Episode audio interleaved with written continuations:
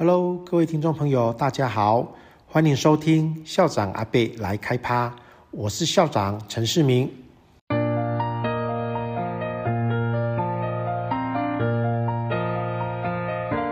选择威哥，因为我有梦。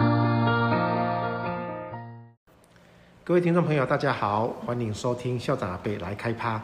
今天在线上跟我们聊天的是三年级的罗玉飞。哎，玉飞，你等一下先跟听众朋友问好，然后简单的自我介绍。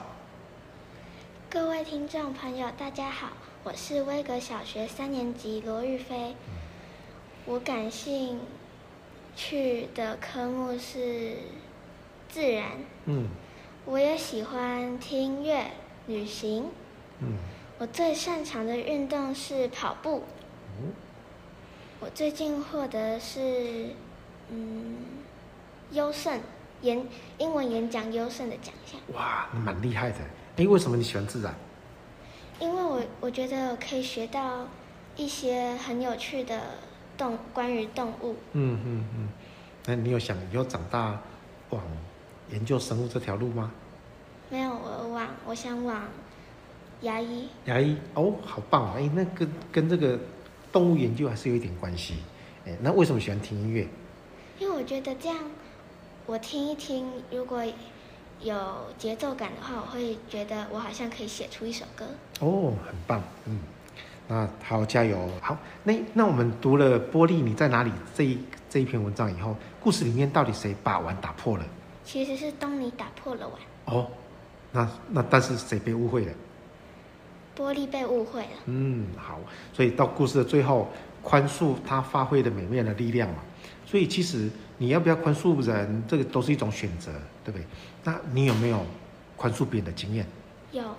那可不可以简单的跟我们的听众大概讲一下？嗯，就是，就是就是，我就跟问说。